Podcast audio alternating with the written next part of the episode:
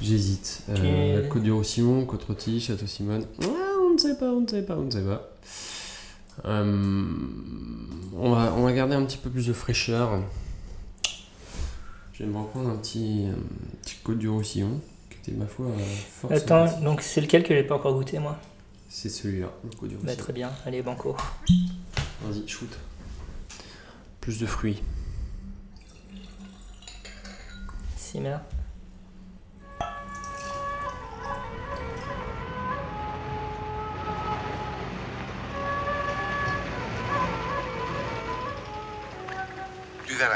C'est amusant de découper. Ah, Cinq agneaux innocents de présalé du Mont-Saint-Michel. euh, un bon cuisinier peut faire Ça, un c'est bon de la bonne viande. Bravo.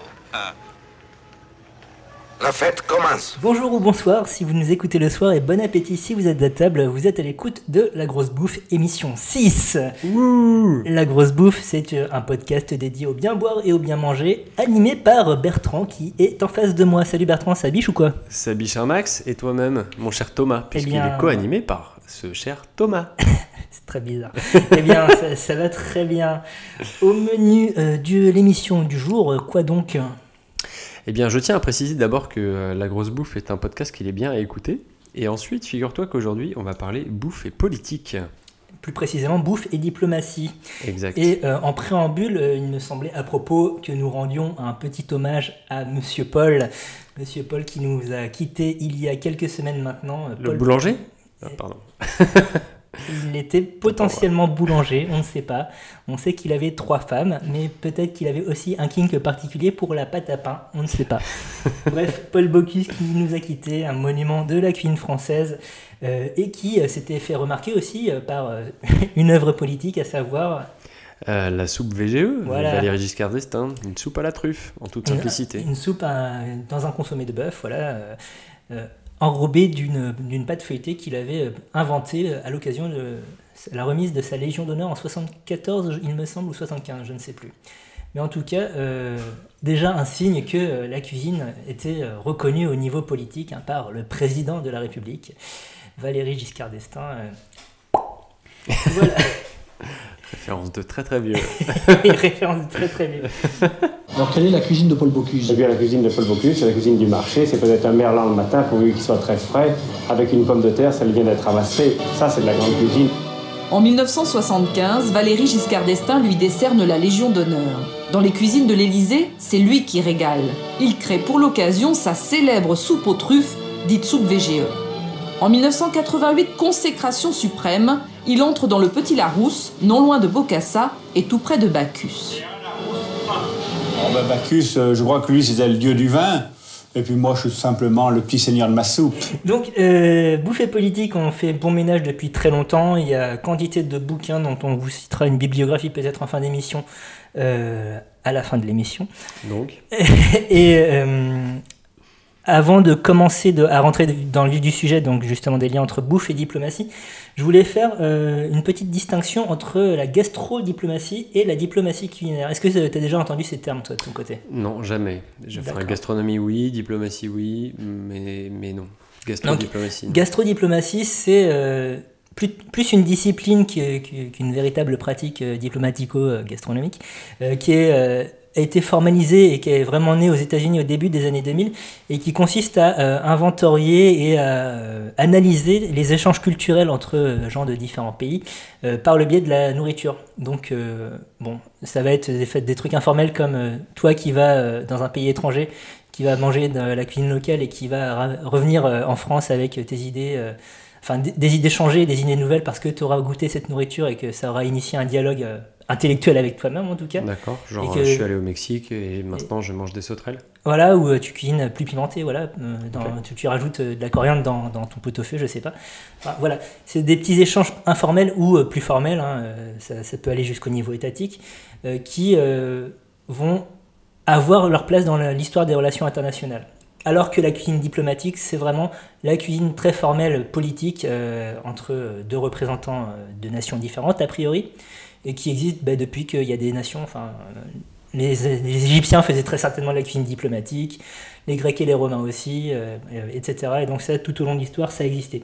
Donc on va essayer de jongler entre ces deux euh, disciplines dans cette émission. Mhm. Euh, on a lu beaucoup de bouquins, Ouais. on a chopé pas mal de références. Et donc on va d'abord commencer par la cuisine comme arme culturelle. Donc euh, pour toi, euh, quand on parle justement cuisine à l'aune diplomatique, à quoi est-ce que tu pourrais penser dans ce contexte-là? Bah, euh, pour moi, la, cuisine, c'est euh, c'est avant tout une histoire d'identité. C'est-à-dire que pour moi, que tu, ça, ça représente en fait ce que tu es. Donc à plein de points de vue, mais notamment quand tu euh, quand as un pays, quand tu appartiens à une nation, la manière dont tu cuisines et les aliments que tu choisis, c'est très représentatif d'une identité en fait de ton pays. Donc euh, euh, ouais, dans, les techniques et dans les ingrédients. Donc euh, après, parce que euh, évidemment euh, tout ne pousse pas partout et que euh, bon bah si tu es dans un pays euh, où il y a que des patates et du chou, bon bah fatalement l'identité culinaire. C'est pour vous être- les Européens du centre et de l'Est. J'ai visé personne. Donc euh, ouais, c'est euh, il y, a, y a quand même une histoire de- d'identité quoi. Ça, Donc ça forge une identité. D'accord, on, on construit une identité culturelle autour, entre autres, euh, de la cuisine, enfin une identité nationale autour de la cuisine. Et oui. que- concrètement, est-ce que tu as des exemples toi de ton côté? Euh, bah écoute, oui, par exemple en Belgique, la Belgique est un pays assez neuf, hein, qui a été créé en 1830 si je dis pas de bêtises. Oui, au sortir de l'Empire. ouais. Et Belgique, donc pays assez neuf, donc sous plein d'influences. hein, la Belgique, euh, même encore aujourd'hui, il y a trois langues officielles hein, euh, le euh, français, l'allemand et le néerlandais. Et donc, un peu à la croisée des chemins. Et donc, les plats belges, enfin la cuisine belge qui était servie en Belgique, c'était des plats allemands, c'était des plats français, c'était des plats néerlandais avec des mots néerlandais, allemands et français. Au moment où ça a commencé à sentir le roussi pour leur gueule avant la Première Guerre mondiale, enfin fin, fin 19e et avant la Première Guerre mondiale, La belle époque. voilà, euh, bah là ils se sont dit oh putain, oh putain, qu'est-ce qui va nous tomber sur la gueule? Donc du coup ils se sont dit non non mais on est un vrai pays, laissez-nous tranquilles. Et donc c'est là, à ce moment-là, qu'ils se sont mis à, euh, à vraiment à belgiser leur cuisine à fond et à virer tous les plats étrangers et à dire euh, bah voilà euh, aujourd'hui euh, on va on, on va faire des poulets rôtis à la Rubens alors qu'avant ils étaient à la parisienne. Euh, on va se mettre à servir des chocolats liégeois. Les huîtres subitement elles venaient plus d'Oléron mais elles venaient d'Ostende.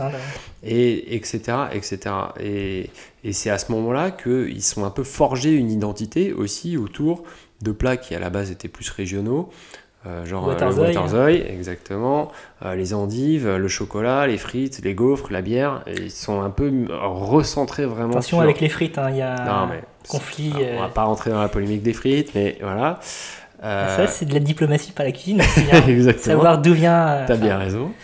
Mais, euh, mais voilà, ils se sont un peu, ils ont essayé un peu de se serrer les coudes et de se créer une identité commune à tous euh, à, à travers justement la cuisine. Ils se sont accrochés à ça pour se créer une identité nationale et, euh, et, et en ça c'est c'est assez révélateur. Oui, ce que, ce que je retiens, c'est donc tu as pris l'exemple de la Belgique qui est assez parlant, puisqu'effectivement c'est un pays assez neuf et donc euh, grave, comme il est assez neuf, on a des sources encore assez fraîches et faciles à exploiter. Mm. Mais ce que je retiens de mon côté, c'est que euh, effectivement cette, euh, la cuisine nationale, hein, puis, puisque c'est ça finalement, elle naît en même temps que la notion d'État-nation, donc à la fin du Moyen Âge, quand euh, commence à y avoir une centralité, donc euh, Paris, Londres, euh, Madrid, je sais pas quel autre endroit, Rome, qui commence à, à émerger comme capitale d'un pays où les habitants ils sont pas seulement provençaux ou poitevins ou bretons, mais ils sont aussi, ils commencent à devenir français.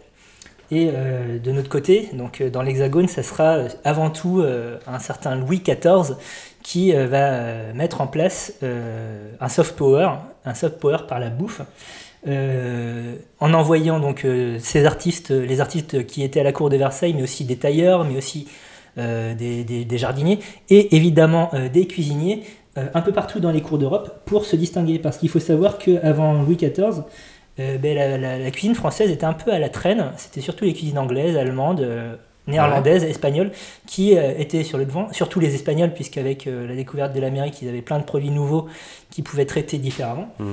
Et donc, parce qu'il a envoyé ces différents chefs, ben, d'un coup, les techniques françaises se sont répandues. On s'est mis à utiliser beaucoup plus d'estragon et de persil, qui étaient les bonnes herbes françaises dans le potager Louis XIVien, euh, dans le reste de l'Europe. Et euh, c'est à partir de ce moment-là que la France s'est imposée un- plus ou moins comme euh, ben, capitale euh, de la gastronomie mondiale, finalement. Euh, faut savoir que, bon, auparavant, il y avait les chefs français n'ont pas toujours été pourris avant Louis XIV. hein, ils, a- ils- ils avaient une reconnaissance, par exemple, en Angleterre au moment de la conquête normande, Mhm. ce qui- et ça, ça a laissé des traces en anglais. Tu regardes, par exemple, le bœuf. Euh, quand l'animal est vivant, ça s'appelle un ox. Par contre, quand il est cuit, c'est du beef. Ouais. Euh, le mouton, quand il est vivant, c'est sheep. Quand il est cuit, c'est mutton. Euh, Ah bon Ouais, ouais. Euh, et donc, le, le cochon, c'est pig quand il est vivant, c'est porc quand il est mort. En fait, l'aliment préparé a, a emprunté aux Français. Parce que c'était des chefs français que les conquérants normands avaient emmenés avec eux dans leur bateau pour euh, cuisiner et donc à imposer un style culinaire euh, norm- normando-français, euh, franco-normand, je sais pas comment on dit. D'accord, ok. Euh, après, il y a- aussi un exemple un peu, un peu classique, un peu connu de construction patriotique via la bouffe avec l'Italie et la fameuse pizza margarita Ah oui, qui a été choisie parce que bah, avec une base tomate c'était rouge, euh, de la mozza c'était blanc et puis du basilic qui était vert, les couleurs du drapeau et qui ont réussi un peu le nom de la reine. hein. et le nom de la reine, donc qui, était, qui a réussi à fédérer un peu comme ça euh, et, euh, et donner un peu de, une idée patriotique à tout le monde, juste euh, bah, tous les midis du coup. Enfin, Et c'est marrant parce qu'il y a un autre élément, un aliment euh, fédérateur italien qui a permis aussi la construction de l'identité italienne, c'est les pâtes. Puisque ben, elles sont bleu blanc rouge les pâtes. Enfin, elles sont pas bleu blanc rouge, mais elles étaient dans, dans les gamelles de- des soldats de Garibaldi quand il, il a fait l'unification italienne. Ouais. Et jusqu'ici, ben, l'Italie, c'était, enfin, et ça l'est toujours, hein, c'est une cuisine régionale. Enfin, c'était euh, les différentes principautés, républiques euh, qui composaient la botte, qui avaient leur spécialité. Donc, tu manges pas du tout la même chose à Rome qu'à Naples, qu'à Florence, euh, qu'à Venise. Et les pâtes, donc euh, la, la- la semoule de blé dur mélangée à de l'eau et éventuellement des œufs, euh, a créé une base commune, un socle commun sur lequel les soldats qui ont composé cette armée euh, ont pu repartir après chez eux dans, dans leur province et euh, répandre la bonne parole. Quoi. D'accord, C'est un des mythes de la construction italienne en tout cas. stylé. Ok. Et donc euh, tu parlais de pizza, et la pizza c'est typiquement un plat qui euh, est certes né en Italie, mais qui a été ré- réapproprié de plein de manières différentes partout dans le monde. Bah, ça va, ouais. Euh, t'as, t'as un milliard de pizzas différentes aux États-Unis grâce à l'immigration euh, napolitaine et, euh, et sicilienne. T'as nos pizzas en France dans les premiers food trucks, finalement, les, les camions à pizza euh, qui sont pas grand chose à voir avec la pizza napolitaine finalement. hein. Mhm. Et euh, enfin, enfin, t'en- retrouves au Japon, en Corée, en Chine, euh, en Algérie, Ah bah là, euh, partout. euh, Enfin, c'est vraiment la- l'aliment mondial euh, par excellence, quoi, finalement. Et, et c'est vrai que euh, la, la bouffe, sur, sur plein d'aspects, euh, ça, ça, ça participe grandement au rayonnement culturel d'un pays ou d'une culture. Et, et d'ailleurs, même si la, enfin, la deep dish pizza euh, de Chicago, donc La quoi euh, la deep dish, c'est C'est une pizza qui est euh, qui, qui ressemble plus à une tarte, euh, une tarte à la tomate Des au dish, fromage. donc c'est plat profond, Ouais, c'est c'est quoi ça, C'est un une plat pâte profond. hyper épaisse Il y a une pâte épaisse et il y a surtout énormément de garniture. Tu as une Ah, épaisseur de plusieurs centimètres de garniture. D'accord, donc on est sur vraiment une masse volumique à vraiment voir. très très élevée. Bah, parce que tu es dans une ville industrielle où euh, les, les migrants italiens ils sont trop contents de retrouver euh, l'abondance quoi qu'ils avaient plus dans leur terre euh, appauvrie. Et donc ils ont, ils ont symbolisé cette abondance en foutant euh, plein de trucs dans leur pâte à Ah, pizza. Et bon, ben, concrètement, ça n'a rien à voir avec la pizza que tu as sur le port de Naples. Mais Mhm. malgré tout, sur les, sur les boîtes et les devantures des, des restaurants, tu as le tricolore italien. Quoi. Ouais, ouais. Donc tu as ce marqueur nationalo-culturel, l'Italie est là, même si ben, on, a, on a créé un autre plat finalement. Ouais, ok, ouais. Mais, euh, mais pour ça, c'est vrai que bah, l'Italie, du coup, est connue dans quasiment le monde entier, alors que, à l'échelle du monde, l'Italie reste un tout petit pays. Non? C'est pas vrai? Bah, euh, t'as, quand même une histoire de, de presque 3000 ans maintenant en Italie? Non, mais bien sûr, mais non, mais bien sûr. Mais ce que je veux dire, c'est que, euh, par exemple, tu, tu vas dans euh, dans n'importe quelle ville, tu vas avoir un traiteur chinois, tu vas avoir un traiteur japonais, tu vas avoir machin, et mine de rien, euh, ça participe aussi, ça, ça met une petite graine dans la tête du, du client qui euh, qui connaît rien à rien, mais qui a juste envie de bouffer des nems, euh, et ben mine de rien, bah du coup, ah oui, bon bah tiens, il mange comment? Il mange avec des baguettes, ok. bah tiens, c'est quoi cette sauce? Du noix mam Qu'est-ce que c'est que ce truc, etc. Et mine de rien, c'est une porte d'entrée vers, vers une culture, et c'est aussi pour comme ça que, que rayonnent vraiment euh, des, des cultures qui n'étaient pas du tout accessibles autrement. Donc c'est Oui. un bon point d'entrée, quoi. La, la- la- la bouffe a toujours été un point d'entrée. À tel point que tu as certains pays qui euh, ont marketé ça, euh, vraiment euh, au niveau national, dans, auprès de leur office du tourisme, mais même des, des ministères, des ministres de la culture, etc.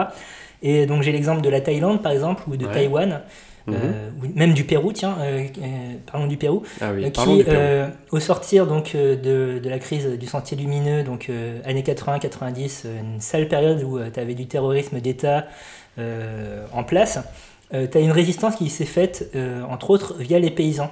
Et euh, quand euh, les tensions se sont, euh, se sont enfin, quand le Quand pays est devenu, cool. pacifi- est devenu pacifié, Mhm. une des manières de le promouvoir, de retirer cette sale image de pays terroriste, ça a été de promouvoir la cuisine péruvienne.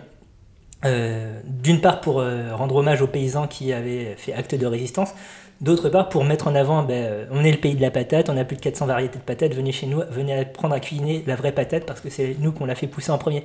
Et euh, ça, a entraîné euh, la construction au fur et à mesure d'une marque Pérou et d'une marque Pérou autour de la bouffe.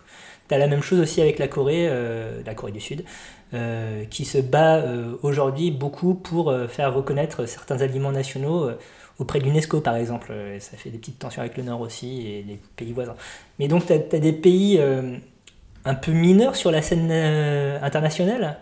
Le Pérou, la Corée du Sud, Taïwan, euh, la Thaïlande, c'est euh, enfin, c'est- pas des Mhm. superpuissances euh, comme la Russie Ah ou bah, les États-Unis. On est loin du Conseil de sécurité, oui. Voilà. Et qui arrive à exister dans l'imaginaire euh, ben, international, en tout cas occidental, euh, grâce à leur cuisine. Parce que le, le curry thaï, ça, ça, ça commence à parler aux gens. le kimchi, ça commence à parler aux gens. Alors que euh, ben, les, des plats sénégalais, beaucoup moins parce que le, pays n'est pas encore dans cette démarche euh, de, promotion de sa propre cuisine ou de sa culture via sa cuisine en tout cas.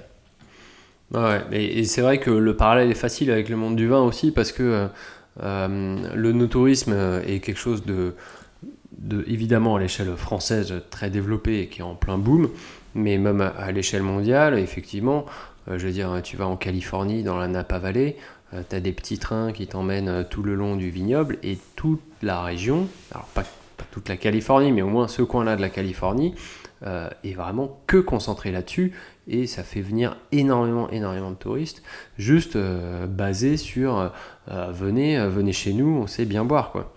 Donc c'est vrai. alors, Donc tu as une reconnaissance aussi, mais- de la région au niveau euh, culturel, mais aussi enfin, tu as des retombées économiques, quoi, j'imagine. Là, il y a des vraies grosses retombées économiques, hein, des touristes qui viennent, qui vivent, qui, qui pas venus sans ça. Euh, et ensuite, pour juste, euh, tu parlais de la marque, euh, de la marque Corée, de la marque Thaïlande, de la marque ce que tu veux. Bah là, la marque États-Unis se met à avoir, notamment grâce à ce genre d'endroit, bien, bien communiqué, un côté bonne chère, gastronomie, etc., auquel on pense pas en premier quand on dit États-Unis euh, dans l'absolu. Donc c'est vrai que ça permet, euh, à, à- ça permet vraiment de, de, de, voilà, de faire encore une fois euh, un peu augmenter le prestige d'une région ou d'un pays entier, quoi. Euh, ben, c'est très bien. N'est-ce pas? Non, mais non, mais si, c'est hyper important. Et donc, puisqu'on parle d'impact économique, de retombées économiques, justement d'une renommée liée à la bouffe, euh, passons à la deuxième partie. Je Mhm. propose donc plus se concentrer sur euh, la cuisine diplomatique. Et euh, d'abord, euh, parce que j'appellerais une diplomatie de la nourriture. Donc on parlait de retombées économiques, ben, l'aliment, enfin tout ce qui est alimentaire va avoir un poids dans les relations internationales. Je pense notamment à ce qu'on a appelé le conflit de la banane, qui opposait États-Unis et Union européenne autour de, des importations de, de bananes. Donc l'Union européenne favorisait les bananes venant euh, des Antilles et euh, d'Afrique. Et c'est euh, c'est que l'Union Européenne ou c'est vraiment que la France qui Non, c'était l'Union européenne. Toute l'Union Européenne ouais, ouais. Ok. Ça, c'était, a été monté jusque devant l'OMC à l'époque où il y avait encore l'OMC. Euh, et donc les États-Unis, eux, favorisaient une banane sud- sud-américaine euh, ou, euh, ou latino-américaine en tout cas. Ouais. Et donc euh, au niveau des, des différentes, des, des différents imports, des différentes taxations, euh, ça allait peser énormément dans la balance pour les pays producteurs Mhm. qui, euh, ben, euh, même si c'était eux les premiers concernés, c'est eux qui avaient le moins de mots à dire. Quoi. Donc il y a eu tout un enjeu économique autour de ça et euh, ça, ça, ça, ça a foutu le sbeul un petit peu euh, dans- au début des années 2000 entre, euh, entre ces deux grandes puissances et euh, leurs pays satellites, hein, si on peut dire.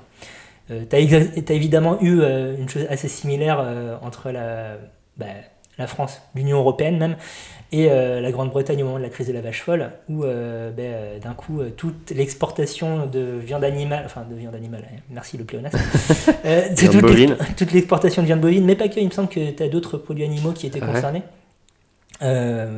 vers, de, de- du Royaume-Uni vers ben, le continent. Euh, ont été stoppés, ce qui a rendu les Anglais pas contents. Mais, Et- mais, mais même plus récemment, euh, je veux dire, euh, après l'invasion de la Crimée et de l'Ukraine Mm. par. Enfin, l'Ukraine en général, par la Russie, euh, la Russie a dit Ah, bah, Vous nous mettez des sanctions financières, et ben, si c'est ça, on arrête d'acheter des produits alimentaires chez vous. Je crois que je sais plus qui était concerné, mais je crois le lait, les fruits, les légumes. Le fromage, le fromage, fromage, et tu as eu tout ouais. un développement de la fabrication de fromage euh, artisanal euh, personnel en Russie. Ouais, non, mais voilà. Tu as, des mecs qui s'échangent des tips pour fabriquer Du de la fromage de mozzarella, garage.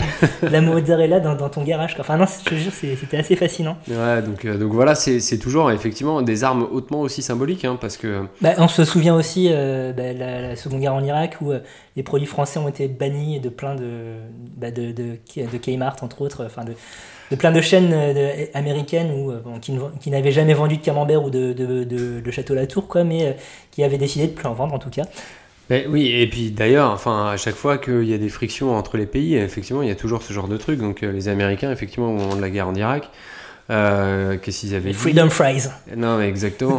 mais euh, c'est-à-dire qu'au lieu de s'appeler French fries, pour les frites, ce qui est le mot normal, quand bien même elles soient françaises, mais bon, ça, c'est des Américains. hein. Euh, et ben, euh, juste, ils ont dit, les, ils les ont débaptisés, ils les ont appelés les Freedom Fries ou les Liberty Fries, je sais plus. Euh, juste parce que, euh, parce que on n'allait pas dire. Tempête immuable. On voilà. allait faire chier un peu les, ces cons de français, quoi. Euh, mais c'était pas, c'était pas la première fois, puisque en, en 1918, aux États-Unis, donc après la Première Guerre mondiale, ils ont banni tous les mots allemands du vocabulaire aussi.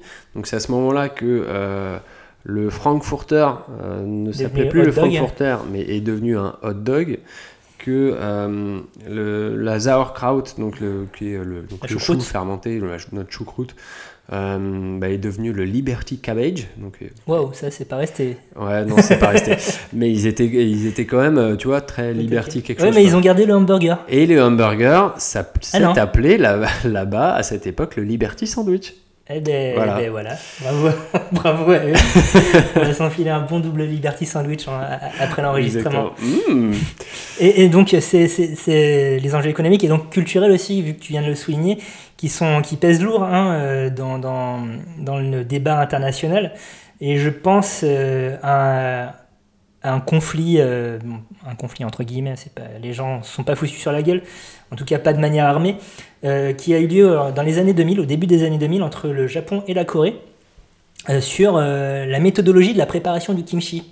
Donc le kimchi, Ah, c'est un, un chou fermenté coréen, hein, donc un, un chou, un légume fermenté coréen, une façon de préparer des légumes fermentés coréennes, voilà, qui parce qu'il y a une énorme population émigrée de Coréens au Japon, environ 1 ou 2 millions euh, de Coréens au Japon quand même, euh, a connu, enfin connaît aujourd'hui, euh, depuis quelques années en tout cas, euh, bah, une industrie du kimchi japonaise. Quoi.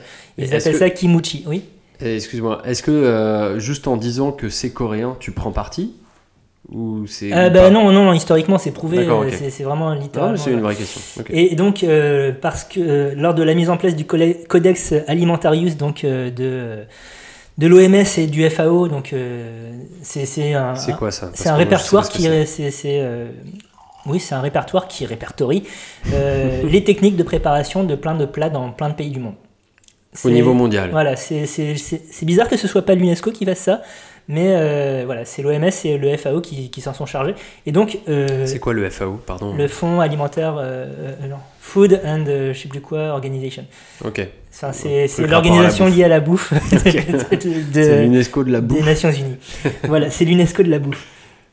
L'UNICEF de la bouffe, pardon. Donc, Je- quand. je- euh, oui, oui, euh, l'OMS de la bouffe, euh, Le le, HCR le HCR de la de la bouffe. bouffe, voilà, on les a tous- pas tous faits, mais euh, vous avez l'idée. La FIFA de la bouffe, euh, si vous voilà. Le concours de l'Eurovision de la bouffe, euh, mais ça sera au niveau international. On continue. Euh, non, mais si j'en ai une autre, j'hésiterai pas à t'interrompre.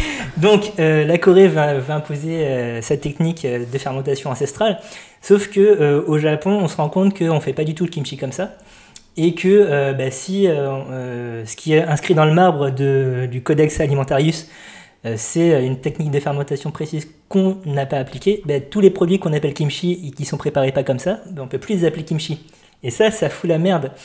Et euh, t'as, euh, je crois que c'est toujours pas résolu cette histoire en fait. Donc ça Ah, fait, euh, ça fait une quinzaine d'années que ça court. Euh, que donc euh, la, la Corée a, a imposé sa méthode traditionnelle et le Japon essaye de, euh, d'un, euh, de, de faire des petites annexes en disant oui mais euh, si en fait il est plutôt mariné euh, que fermenté euh, mais ça a quand même le même goût nanana. Ça compte comme. euh, Voilà, c'est ça. C'est un peu comme les pâtes carbo euh, avec ou sans crème, ce genre de choses. Donc, fin de la parenthèse sur cette anecdote, ça a donné lieu à, un- à un prétexte d'un film qui s'appelle euh, Sigegdul Kimchi Janganjang, donc euh, le grand chef de euh, la guerre du kimchi, donc un film coréen. Où euh, au début du film, tu as une rencontre entre le président sud-coréen et euh, le premier ministre japonais lors d'une rencontre internationale.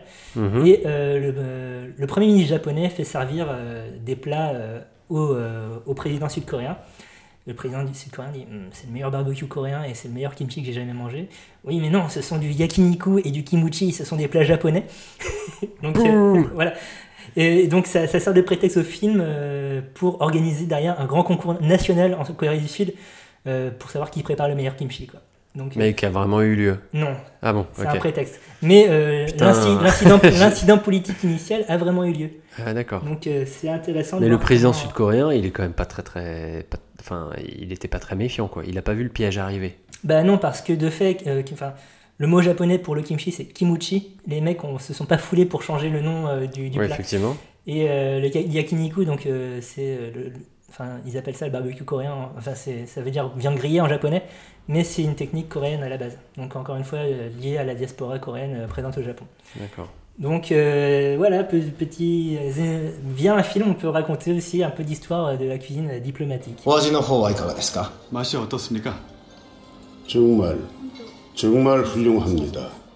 이거 뭔가 옛맛 같으면서도 전혀 새로운 맛 같고 한국에서도 이런 맛은 찾아보기 힘든데. 아, 소데스카. 아 정말 그렇습니까? 우리 불고기와 김치에 이런 오묘한 맛이 숨어 있었다니 놀랍군요. 今召し上がってるのは焼肉とキムチです我が国の代表的な料理です 야키니쿠와 기무치입니다. 우리 일본의 대표적인 음식이죠. Et donc, euh, est-ce qu'on a des autres exemples en fait de, de- parce que la, la bouffe c'est quand même important aussi dans la diplomatie, même dans les relations Mhm. internationales. Bien sûr, bien sûr. que ce soit euh, en temps de guerre que en temps de paix, est-ce que c'est déjà arrivé qu'on arrive à, à, à résoudre des conflits ou à les prévenir avec de la bouffe Alors, les résoudre ou les prévenir, je sais pas, euh, mais euh, oui, en fait, oui, les résoudre, oui, partiellement parce que, euh, par exemple, les grandes conférences qui ont lieu pendant la Seconde Guerre mondiale de Téhéran et de Yalta, euh, entre Staline, Roosevelt et, et Churchill, bah, c'était pas que des échanges pendant des, des- des heures et des heures de, de palabres, c'était aussi des repas.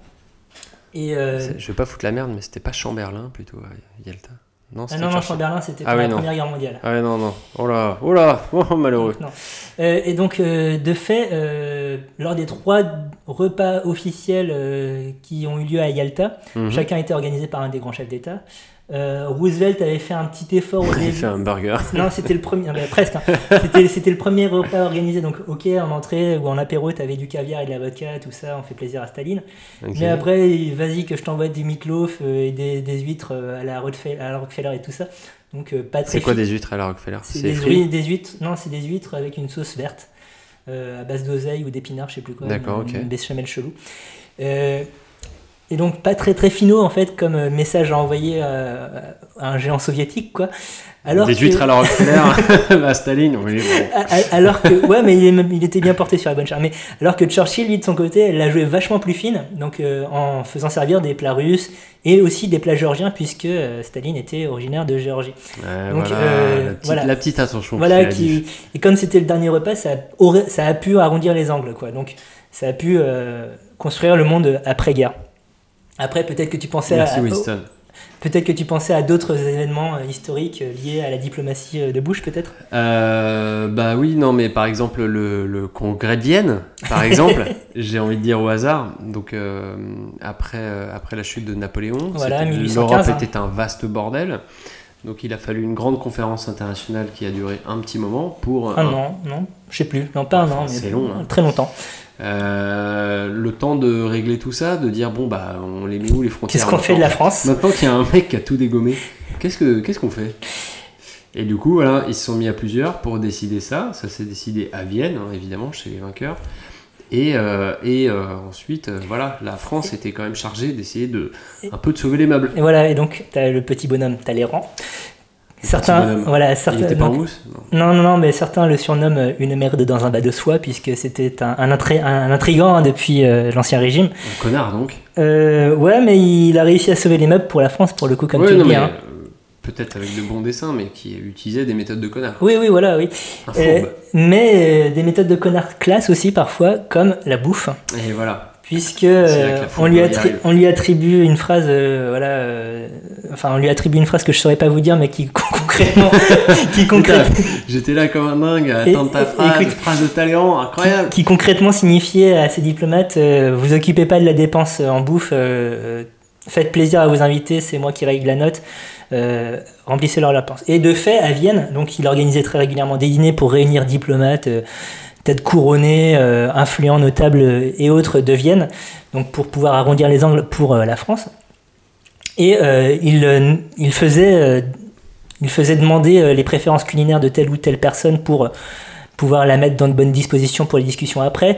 Après chaque dîner, il demandait à tous les maîtres d'hôtel comment s'était comportée telle ou telle personnalité pour pouvoir justement euh, intégrer ça dans le dîner d'après. Enfin, c'est donc c'était euh, un calcul de la, de la table, une diplomatie de la table littéralement, puisque euh, il y avait aussi le positionnement autour de, bah, de la table lors du dîner, qui, on met à côté de qui pour. Est-ce qu'il y avait des règles précises pour ça? Est-ce que c'était vraiment en fonction des affinités? Enfin, C'est-à-dire hein.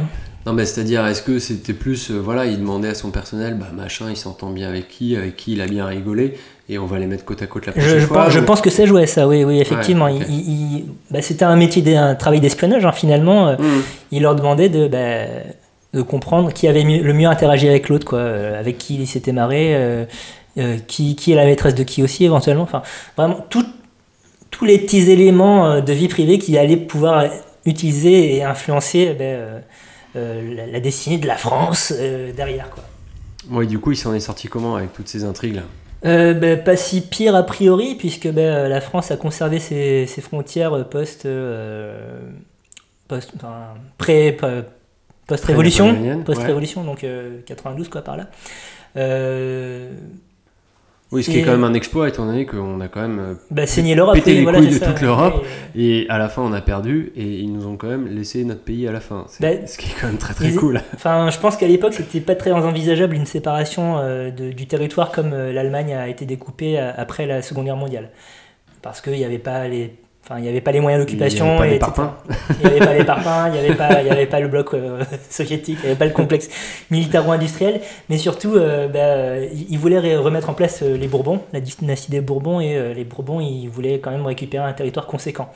Donc il y a, il y a ça qui a dû jouer aussi, mais les intrigues de Talleyrand ont certainement aidé dans une, mo- dans, dans une certaine mesure bah, à la reconstruction, à la restauration de la France telle qu'on l'a connue après.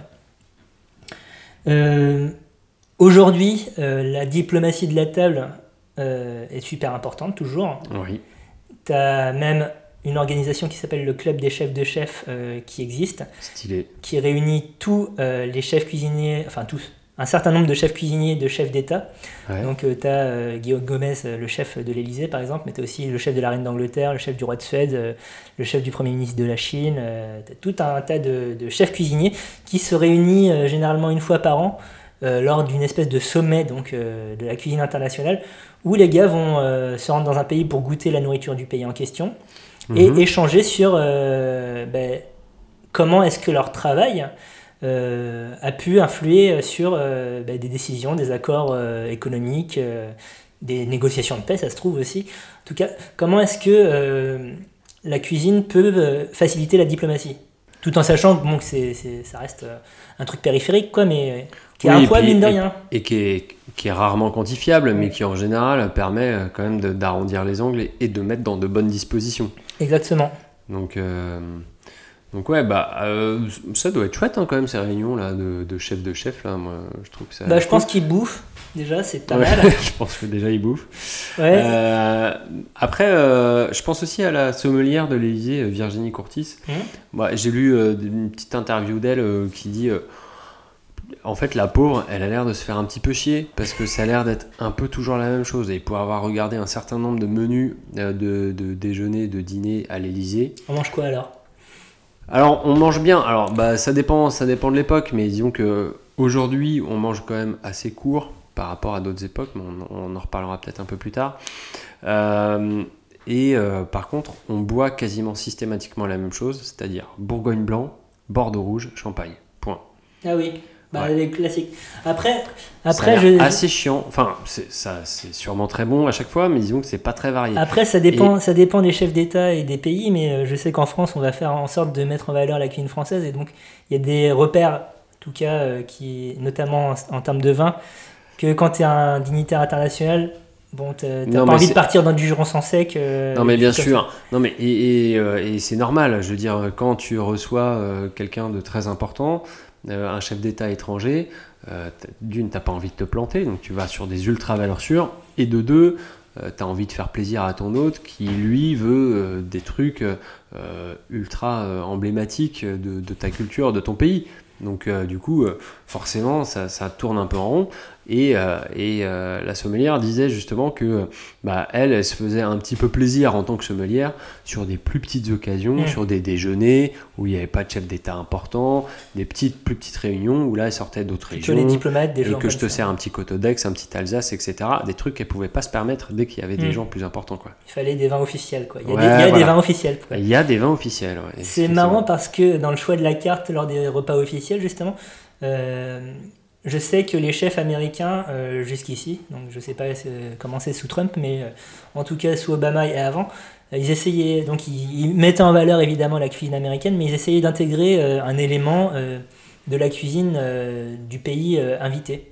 Ouais. C'est malin ça. alors que, par exemple, en Suède, le chef du roi de Suède s'en bat les steaks.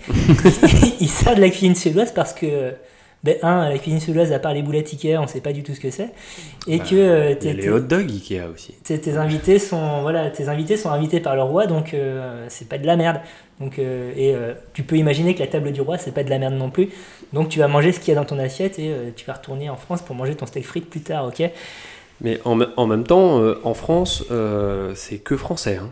Ouais. Tu peux t'accrocher, tu peux chercher un tout petit truc qui, qui sort un peu de la franco-francie. Euh, tu trouveras pas. hein. Pas de yuzu Non, Pas de chromeski, fève ton cas non, on est très très loin de, de, de l'esprit, euh, l'esprit euh, très yuzu top chef quoi. D'accord. Euh, et euh, donc on parle de repas protocolaires, mais Ouais. c'est aussi des problèmes des fois les repas protocolaires. C'est aussi des problèmes. Euh, incidents, par exemple, surtout en matière de pinard, par exemple. Euh, on est en novembre 2015. Euh, le Premier ministre iranien euh, Hassan Rouhani vient en France. Ils doivent se rencontrer avec le président Hollande. Bon, bah, comme, comme d'habitude, les, les chefs de protocole respectifs se rencontrent, disent bon, bah, qu'est-ce que, comment tu veux que ça se passe? Bah, moi, je veux que ça soit comme ci, comme ça. Donc, les Iraniens demandent à ce que le menu soit halal. Ça, n'y a pas de problème, c'est souvent le cas. Euh, les Iraniens demandent à ce qu'aucun vin ne soit servi à table. Ah bah là, tout Et là, suite, problème. Et là, problème. Pourquoi problème? Alors pourquoi problème? Ben, En fait, c'est ça qui est vraiment qui est très révélateur, et on revient sur le côté, euh, c'est l'identité d'un pays, c'est que la position de la France, c'est il y a du vin à table. Point. On va pas vous forcer à en boire, ça vous faites ce que vous voulez, il y aura aussi des jus de fruits, mais nous, on boit du vin et on vous merde. C'est un peu l'idée. Donc du coup, euh, donc les Français ont, ont dit bah non, euh, il y aura du vin à table. Les Iraniens ont dit ah bah nous si c'est ça on vient pas. Donc du coup, euh, bah, En pleine question du nucléaire iranien, non mais alors sympa, que quoi. alors qu'ils devaient se voir justement pour réchauffer les relations Oui, juste après l'accord sur le nucléaire iranien quoi. Donc euh, euh, juste un problème de pinard a failli plomber euh, plomber le truc mais il y avait quand même un gros enjeu et la France a quand même pas lâché le morceau sur la présence de vin à table. Donc c'est quand même ça Et donc, quel compromis a été trouvé, mine de rien Et ben finalement, ils se sont pas vus à bouffer, ils se sont vus à, ils sont vus à 17h, ils ont fait un goûter. goût- un goûter. oui, c'est vrai. Un bon goûter diplomatique. Un petit goûter diplomatique. Donc Ouais. euh, voilà, c'est comme ça que ça s'est résolu. Donc et, ça- et la position de la France est vraiment assez euh, stricte sur le sujet. À une exception, j'ai trouvé un repas euh, servi à l'Elysée sans vin. C'était pour la venue du, du prince héritier euh, d'Arabie Saoudite, le prince euh, Et ça alors Fad bin Abdulaziz Al Saoud, donc en le 29 janvier 85. Et euh, c'est un des rares euh, déjeuners, enfin un des rares repas à l'Élysée, donc servi par Mitterrand, sans vin. D'accord. Alors, dans une moindre mesure, euh, la table diplomatique euh, a, aussi été a aussi fait l'objet d'autres conflits. Je pense notamment à, à une citation de Jacques Chirac qui a un petit peu ennuyé Tony Blair à, à l'époque euh, et qui a peut-être même conduit euh, au renouveau gastronomique euh, anglais. Donc, ça se trouve, Chirac est Chirac, responsable, de Gordon Ramsay et de, et de Jimmy Oliver derrière. Euh, par- par- parce qu'il a dit, je cite, euh, la cuisine anglaise, on, on croit que c'est de la merde, et après en avoir mangé, on regrette que ça en soit- que ça, n'en- que ça n'en soit pas. Donc, super fin, l'ami Jaco. Comme toujours ce sens de la formule. Voilà, il, il avait aussi dit euh, avec euh, Schroeder et Poutine, euh, la seule chose de bien avec la bouffe anglaise, c'est que ça aura, non, ça, aura, ça aura amené la vache folle, un truc comme ça. Donc un truc lié à la PAC, euh, que comme ça, euh, les éleveurs bovins avaient plus de, de, de- de- de subventions, je crois. Donc toujours très, très dans, la, dans la finesse et euh, dans la classe. Droit au but. Mais euh, pour le coup, euh, donc euh, je te dis renouvel de la cuisine anglaise, je sais pas, mais je sais que tu as eu des émissions de cuisine ensuite qui ont été conçues aux- euh, en- au Royaume-Uni où euh, l'objectif c'était de, de trouver les meilleurs cuisiniers de chaque euh, région britannique, Mhm. donc des chefs professionnels déjà, une sorte de, de top chef mais en mode championnat quoi. Championnat Euh, en mode coupe plutôt. Et euh, l'idée, euh, le truc ultime, c'était donc à la clé, tu avais organisé un dîner à l'ambassade de, France à Londres. Donc Ah oui. faire bouffer la. Cette, cette fameuse bouffe anglaise qui est supposément de la merde euh, à euh, ces foutus bouffeurs de grenouilles quoi. Donc Ah, c'est- excellent. donc voilà, toujours. Eh, L'ambassadeur de, l'ambassadeur de France en Angleterre, il a dû se régaler Ah à, bah, à pas cher. Franchement, lui, il devait être bien content. Ah, mais exactement. Avoir des chefs qui se font chier, qui se décarcassent, mais juste pour essayer de satisfaire donc un, connard arrogant. C'est ça. c'est complètement ça. Donc attention, si vous recevez un chef d'État étranger à votre table, hein, il y a des choses à ne pas dire. Maintenant, vous savez. Euh, en, en ce qui concerne euh, le, le vin, ce qui est Ouais. assez rigolo, c'est que euh, on, on parle, euh, on parle toujours de euh, la- le vin français. Oh là là, le Oui. vin français, patati patata. Et où que vous ayez dans le monde, on va vous parler de vin. Enfin, si vous êtes français, on va vous parler de vin. Mais ça se, ça se vraiment euh, démontre aussi dans les repas euh, officiels. Donc là, vraiment des repas d'État et même à l'étranger, même dans des pays viticoles, on sert du vin français à table. Quand il y a un gros enjeu, c'est du vin français. Donc euh, même en Italie, tu veux dire qu'on sert du vin Alors en Italie, j'ai pas regardé. En Italie, je sais pas. Mais aux États-Unis, par Aux exemple, États-Unis euh, aux États-Unis, que je retrouve mon truc. Euh, euh, que, et bien sûr, je l'ai pas noté, mais j'avais trouvé un menu récent hein, de l'époque Obama avec, avec que des vins français à table. Quoi. Donc, euh, avec de la gastronomie américaine. donc Et tu vois les, qu'avec les des personnes reçues, c'était des Français C'était Non, c'était pas des Français, c'était des Anglais, c'était la reine d'Angleterre. Et c'était grande francophile, cela dit. alors, grande francophile et qui, euh, et j'ai- j'ai j'ai remarqué ça aussi, Euh, Il y a une habitude à l'Elysée, c'est que quand la reine vient, on sert toujours du château d'Yquem. Et systématiquement. Et depuis, euh, depuis sa première visite, euh, plus, c'est 50, euh, 57 ou un truc comme ça. Donc depuis euh, le fin des années 50, quand la reine d'Angleterre vient, il y a toujours du Yquem. Alors que classiquement, aujourd'hui, on n'en sert presque plus. Pas À l'E- trop à li- l'Élysée. Trop liquoreux, quoi. ou, Donc voilà, euh, Yquem, château d'Yquem. On n'est plus dans le sucré, quoi, ouais. Qui est le plus grand des sauternes et donc qui est euh, très très sucré. Et aujourd'hui, c'est plus très à la mode, les vins sucrés. Euh, la reine d'Angleterre n'est plus très à la mode, Non, mais- puisqu'elle porte ses vieilles robes. Donc, euh, non, mais voilà, donc c'est c'est euh, c'est c'est assez rigolo, voilà. Et on lui sert, je crois aussi euh, quasiment toujours du foie gras. Je crois que c'est toujours foie gras avec Ikem euh, quand la reine vient, quoi. Voilà. Petite Bah, anecdote. c'est pas un accord dégueu, hein, cela dit. Donc, Non, non, mais c'est très classique, mais bon, c'est hyper classique et du coup, c'est très reine d'Angleterre. voilà. Euh, juste pour, euh, pour voir un petit peu, quand, quand on continue sur les, sur les repas un peu protocolaires, je disais qu'aujourd'hui, voilà, c'est des repas qui sont assez courts, c'est-à-dire entrée, plat, fromage. euh, enfin, c'est François Hollande qui a réintroduit le fromage que Sarkozy avait supprimé. Sarkozy n'est pas, un très grand gastronome. C'est plus un, un amateur de friandises. Ouais, Il y a toujours du chocolat qui traînait à l'Elysée pour ses petites Ah, c'est vrai? Ouais. Bon, bah en tout cas, il voulait surtout que ça aille vite, je pense. Ouais. Et, euh, et d'autre part, il buvait pas de vin, donc je pense qu'il est juste. euh, Ça, à mon avis, ça le faisait un peu chier que ça dure des plombes. Donc c'est aussi pour ça qu'il avait viré le fromage. Hollande, pas, le même, euh, pas les mêmes goûts, manifestement. Donc lui, il a remis le fromage. Euh, sachant que euh, Angela Merkel, du temps de Sarkozy, euh, quand elle venait, euh, elle demandait au chef une assiette de fromage rien que pour elle. Non, je te jure, c'est vrai. On dirait des petites méthodes. Je sais que. Enfin, tu finis ton anecdote. je- Non, non, mais euh, donc euh, Merkel, tu vois, elle venait en France, elle voulait bouffer du fromage, quoi. On s'en fout des, des goûts de Sarkozy. Donc c'était un peu aussi révélateur de leur relation à tous les deux. Hein, donc c'est assez marrant. Et, et apparemment, Angela Merkel était toujours très très contente de venir bouffer à l'Elysée. Et à tel point qu'elle a envoyé euh, le chef de la chancellerie allemande faire un stage dans les cuisines de l'Elysée. Ah ouais. Ouais, donc c'est, ça montre bien que, que ça va quoi. Après, Alors, justement, bah, suprématie euh, culinaire, euh, Le au prédécesseur- moins vis-à-vis du, du chef allemand, ça va. Le prédécesseur de, de- de Guillaume Gomez, qui est l'actuel chef de l'Élysée, euh, donc qui a servi sous Sarkozy, son prédécesseur, c'est quand même Sarkozy qui lui a remis la Légion d'honneur. Donc, comme signe, signe qu'il déteste pas fondamentalement la bouffe, mais bon, le protocole l'emmerde.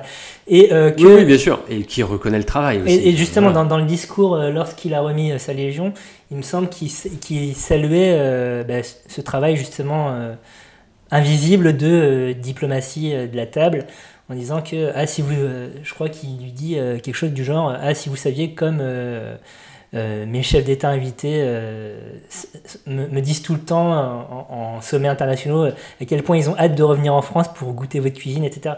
Donc c'est. Ouais, il a bien voilà. valorisé quand même le chef a- et a- le a- travail derrière. Ouais, ouais. et puis même euh, au-delà de, de, de- de la salutation, c'est, ça montre que ben, au fil des années, la, la table élyséenne euh, a gagné en reconnaissance, quoi. euh, Ouais, mm. Au point que euh, ben, quand tu es chef d'État étranger, euh, quand tu viens à Paris, tu es content parce que tu sais que tu vas t'en mettre plein la lampe, quoi. Bah ouais, c'est, ouais. c'est- c'est plutôt euh, révélateur de quelque chose. Les plus puissants de la planète ont tous dégusté les recettes de cet homme.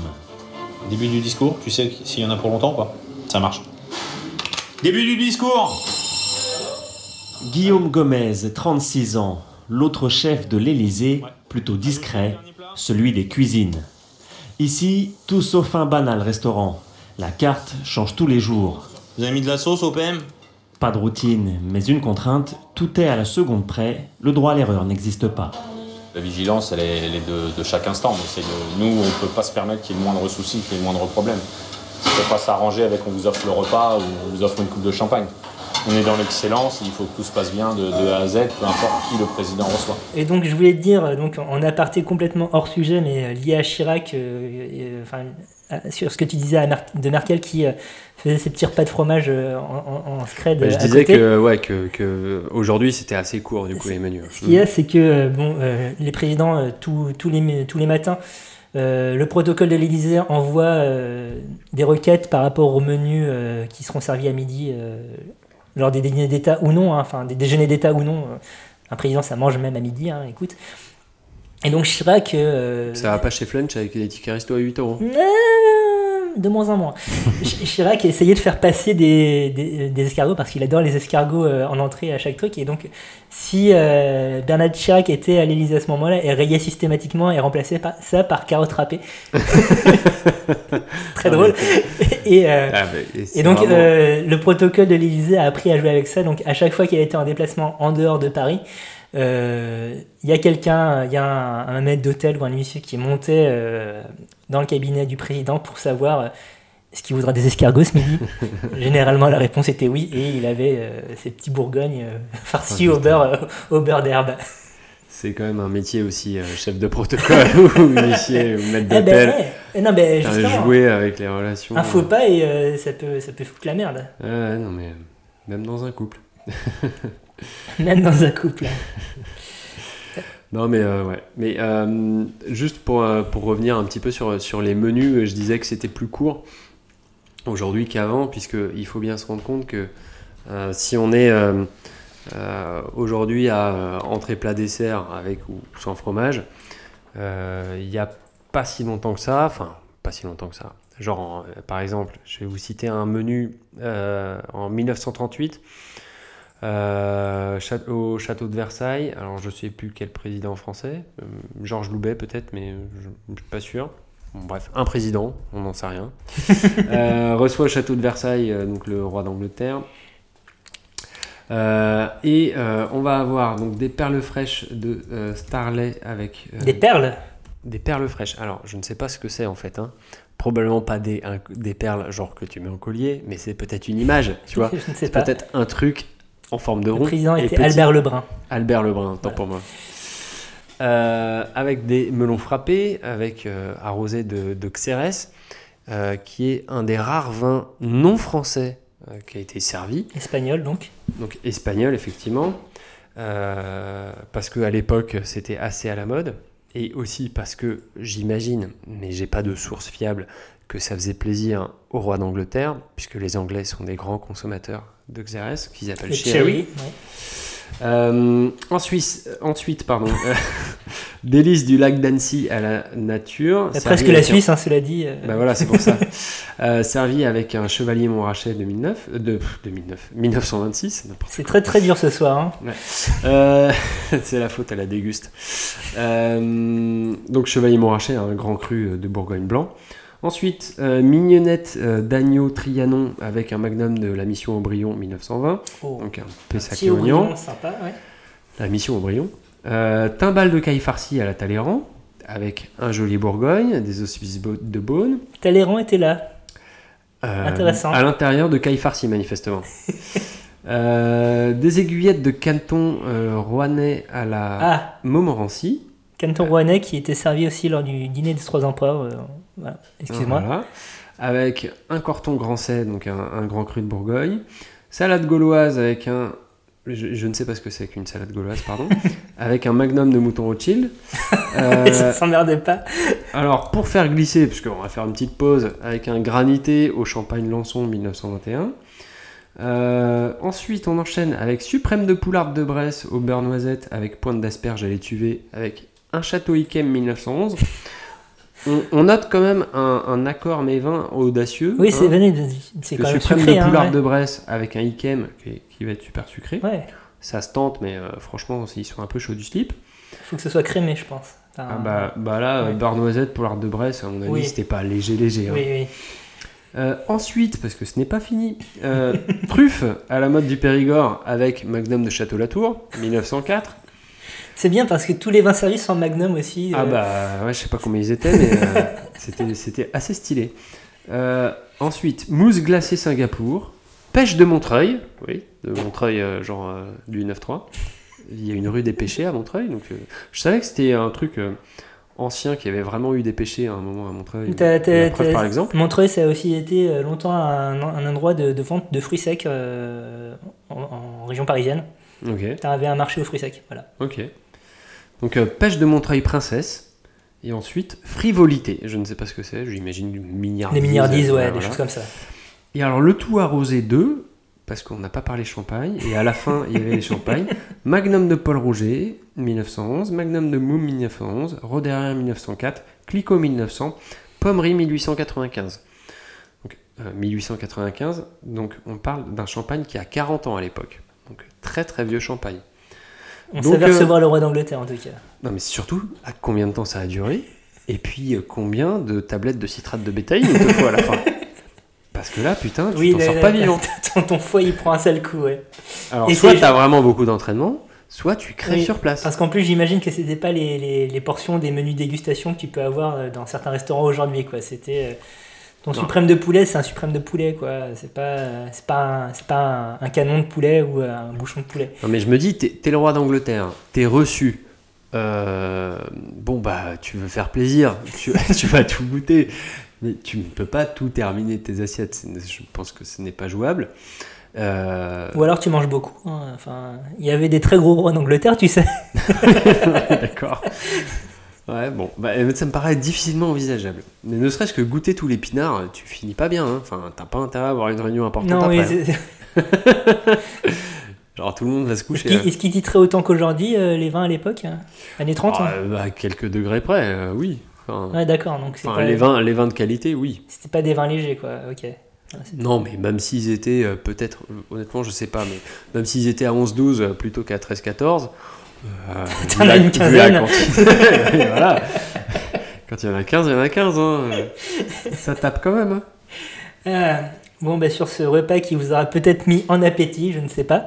Euh, on va conclure. Donc, bah, ce qu'on ce constate, c'est que la cuisine est politique, hein, euh, que euh, évidemment, elle a un rôle dans les échanges internationaux, que ce soit Oui. formel, euh, donc euh, lors des dîners protocolaires. Ou, euh, non, informel lors des dîners protocolaires ou formel euh, bah, lorsqu'il s'agit euh, de conflits économiques sur la banane ou, la, viande de, bœuf ou, même l'eau, ça se trouve un jour. Donc c'est un sujet qu'on a effleuré.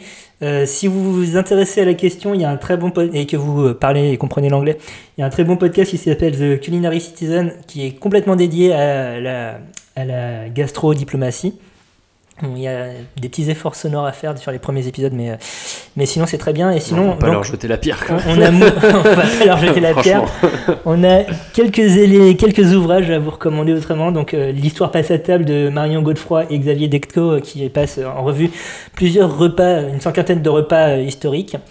Au tableau du pouvoir de Jean-Marc Albert, très belle somme qui passe, enfin qui traite aussi de la cuisine de pouvoir depuis l'Antiquité jusqu'à nos jours. Et euh, de manière un peu plus anecdotique, euh, une pièce de théâtre, Cuisine diplomatique, qui a été jouée lors du Festival Off d'Avignon en 2016 et euh, qui a pour pitch, je vous lis la quatrième de couverture, gestion de crise au ministère de la Défense, le chameau offert par le Mali au président de la République a fini à la casserole. Comment gérer cet incident embarrassant qui risque de créer une crise diplomatique et se solder par un nouveau couac pour le gouvernement? Voilà.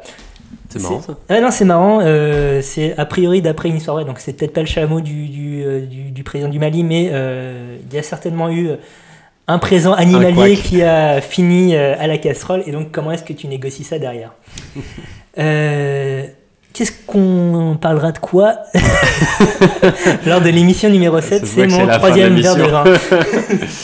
Euh, lors de l'émission numéro 7, on va parler du Japon. Ça y est, on va parler d'un endroit en particulier. Voilà. Et, euh, et donc du Japon, euh, pays riche euh, en gastronomie, Excellent, en boisson. Enfin bref, il y a plein de trucs à dire. Exactement. Euh, la grosse bouffe est un podcast distribué par nous-mêmes sur, oui. sur SoundCloud et iTunes. N'hésitez pas à nous laisser, lâcher vos pouces bleus, mettre des étoiles et laisser des petits commentaires. Vous pouvez également nous contacter via le réseau social euh, Twitter, pas Facebook. Twitter, la underscore grosse bouffe. voilà, on répond, on est sympa, on ne mord pas. Euh, la grosse bouffe est un podcast gratuit distribué tous les 21 du mois. Exactement, tous les 21, pensez-y. Voilà, parlez-en à votre famille si vous nous aimez ou à vos ennemis si vous n'avez pas aimé. D'ici là, à très bientôt. Oui, à très bientôt, merci beaucoup, bisous bisous.